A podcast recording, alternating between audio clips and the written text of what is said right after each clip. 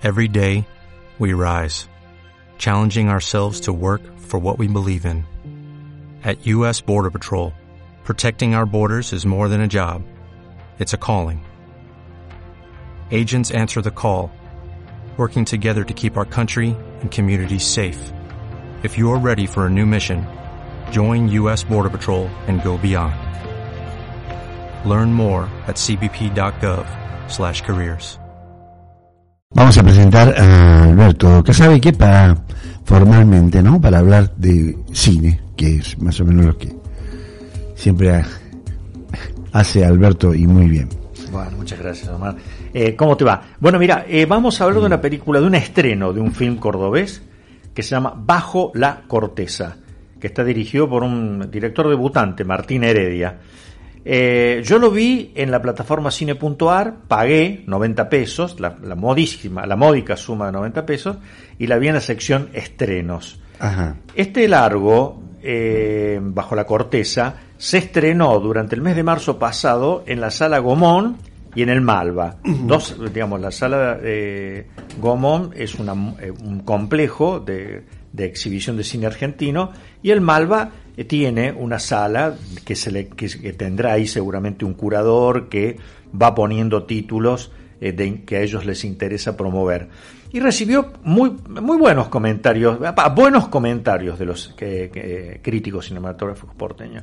Pues es que cuando yo la vi no pude evitar trazar, viste, como una especie de paralelismo entre Bajo la corteza y La Libertad. La Libertad fue un film que se estrenó en el 2001. Es un film muy desconcertante, ¿viste? En ese momento, en poquitas salas se estrenó, era una, película rarísima. Mm. Eh, nadie sabía, ¿viste? Si era documental. Nadie, nadie, sabía, no, el debate era, ¿es un documental? ¿Es una ficción? Bueno, la cuestión es que era un día en la vida de un hachero pampeano, donde este director, que después va a ser el célebre Lisandro Alonso, eh, miraba a este tipito que vivía solo, en una, en una condición absolutamente precaria, pero no paupérrima, precaria, eh, un solitario, un trabajador solitario del monte que cortaba, talaba, eh, armaba pilas de determinados tamaños. Obviamente que después entraba un camión, la retiraba, él iba, se proveía, muy pocos diálogos, vos lo veías bajar al pueblo de muy de vez en cuando eh, bueno, concretamente es un solo día, pero hay una aparición en el pueblo donde él compra algunos insumos, boom, y se vuelve a meter en la picada y vos veías que el camino terminaba y apareció un monte donde el tipo se, se metía y era como se lo tragaba, se lo tragaba el monte. bueno, 21 años después, eh, nuestro director cordobés Martín Heredia Troncoso eh, hace Bajo la Corteza y vuelve sobre el trabajo de un este, este trabajo rural de un hachero, ¿no? Pero cambia todo en esta circunstancia. Mm. Ya este hachero, eh, en realidad lo que Troncoso intentó era eh, tratar de, desarrollar con una trama una premisa. Y la premisa era, detrás de un gran incendio, esos que vos ves que se está prendiendo fuego toda la sierra, en el 90% de los casos hay una acción intencional que busca un beneficio económico. Entonces, la, eh, eh, ¿cómo lo cuento esto?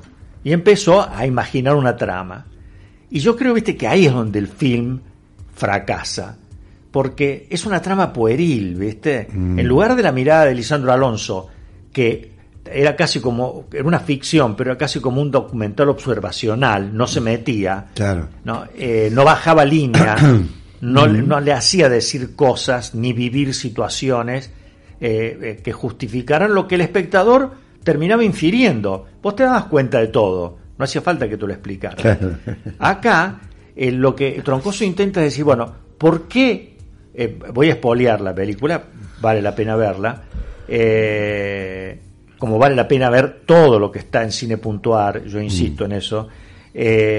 lo, que, lo que intentaba Troncoso es decir, bueno, ¿por qué un tipo como, eh, eh, como el, este no actor que se llama Ricardo Adán Rodríguez, que está bárbaro, porque además la película acierta en todo, acierta en el casting, está bien este no actor que hace de hachero que se llama Ricardo Adán, Rodríguez, la hermana que, que es Eva Bianco, que está eh, extraordinariamente bien también.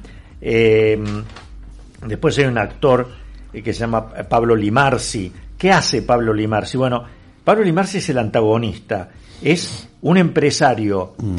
absolutamente inescrupuloso que usurpa tierras pidiéndole al hachero este, che, corre, corre unos metritos más para allá, viste el alambrado, y después le va a pedir, le da trabajo, le paga, este establece un vínculo, lo saca de la malaria, pero no lo saca de una malaria Claro. eh, horrenda, africana, digamos, ¿viste?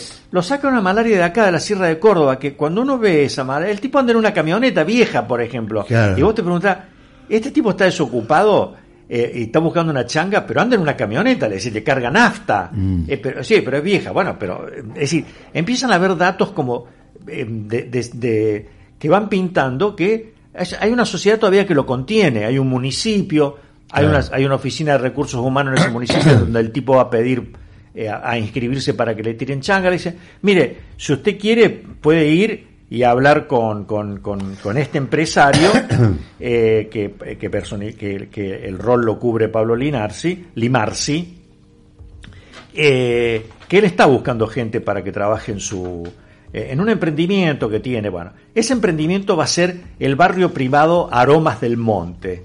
Ajá. Pero ¿qué pasa? No consigue Mm. este empresario que le den un certificado eh, de, Claro. de, Por de que ambiente. eso no va a tener impacto ambiental. Claro. ¿Mm? Entonces, para forzar la situación, este tipo que es eh, eh, un... eh, el- el- el- que evidentemente sí, es, es, es las características de la gente que hace eso. Claro. Eh, presiona y lo va a inducir al hachero a que prenda fuego un campo. Es decir, que va a que cometa un Ah. crimen ecológico. ¿no? Ah, mira. Entonces, el, eh, si no hubiera habido, y por vos decir, pero, oíme, eh, este, porque vos lo ves que el tipo tiene conciencia eh, de que su trabajo es un trabajo que hay que hacerlo con mucho cuidado, porque pueden producirse accidentes de este tipo. Es más, en un momento determinado vos ves que llega una camioneta muy moderna de la policía ambiental que está controlando el trabajo de esta gente para que no ocurran estos accidentes. Mm. Es decir, que cuando el hachero eh, toma la decisión por plata de prender fuego el monte, vos- eh, te- hay toda una escena de Claro. una de, de- de una de, de- de eso- de un acto que lo hace en contra de, toda su voluntad, pero vos decís, ¿y por qué lo hace? Mm. Entonces, el argumento, el- el- el- la, la- la- la razón en la trama es que la hermana necesita un tratamiento médico que es costoso. Y eso resulta chocante porque vos ves que el- eh, en principio la hermana es atendida, es atendida en un lugar muy razonable, y después vos ves que la médica esa dice, la vamos a derivar a un hospital público. Y todo el mundo sabe, viste, que si te deriva a un hospital público, el tratamiento es gratuito, Claro. no es costoso. O a lo sumo si tiene, eh, si va a tener que dejar de trabajar. eh, vos, no ves que es, me, me explico lo que quiero decir? Es decir, no ves un desarrollo en esos personajes de una desesperación que hagan que tengan que traicionar ese oficio, que es un oficio noble, es un oficio que está entendido eh, con un criterio, no se puede prender fuego al monte. Y bueno, obviamente prende fuego al monte y se prende media sierra, ¿no? Entonces, me parece que estaba todo dado para hacer una gran película. Eh, en este caso, viste, menos es más. Si no hubiera bajado esas líneas de pintando al, al- al emprendedor del barrio Aires del Monte, eh, como, como, como en las aguas bajan turbias de Hugo del Claro. Carril, ¿viste? Eh, ya no necesitas eh, Claro. eh, ser eh, bueno, me parece que cometen una serie, una serie de errores de un debutante, Mm. ¿no? Eh, el, ¿Para qué uno dice todo esto? Porque a mí no me gusta ¿viste? Eh, decir de una película que el mismo el director dice, mira, tardé 10 años en hacerla. Entre que la escribí, conseguí el financiamiento, la filmamos, la editamos, la estrenamos, tanto esfuerzo. Y muchacho, para la Claro. próxima, trabaje en un guion, pero un guion, viste, que, que tenga cierta contemporaneidad. Ya se hizo esto. Claro. ¿Viste? Entonces el, el emprendedor no puede decir este texto. El, el hachero no puede tener esta justificación para prender fuego a un monte. ¿Viste? Eh, me parece que falló. otras peores. Claro, está todo bien. Eh, vos podés decir, che, eh, ¿cuáles son los mecanismos por los cuales está- un tipo eh, decide eh, un hachero decide prender fuego al monte para cobrar unos mangos.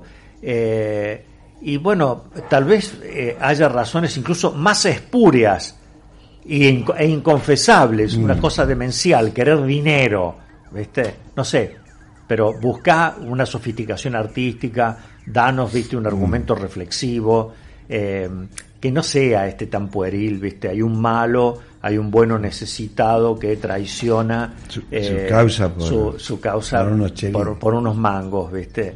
Así que bueno, eh, lo, digamos, valoramos, porque te digo que, por ejemplo, mm. Bernardes, eh, que es un muy buen crítico de página 12, dice, alguna decisión de puesta en escena por parte del debutante Martín Heredia Troncoso tal vez sea discutible, pero en general todo está bien, incluido el título que aluda a la corteza de un árbol, pero también a ese hombre árbol que es Carlos Altamirano, así se llama el personaje que interpreta este no actor que dijimos se llama Ricardo Adán Rodríguez. Así que bueno, vamos a esperar la segunda de Martín Heredia, eh, que, se, que se ve que sabe filmar, que se ve que sabe, que acierta en una cantidad de cosas, pero eh, lo único que le rogamos es que haga un guion que no baje línea, porque la bajada de línea fue precisamente por lo que por, por, lo que luchó el nuevo cine argentino a partir del año 95 con Mundo Grúa, con Pirra, Pisa Birra Faso, etcétera, eran películas que decía no bajemos más línea. No hagamos lo que mm. hizo Subiela, no hagamos lo que hizo Aristarain, etcétera, que ya se lo consideraba viejo. Mm. Bueno, la película de Troncoso es, es, es un estreno del año 22, pero en ese sentido es vieja. Muchas gracias, Alberto. Gracias a vos, Omar.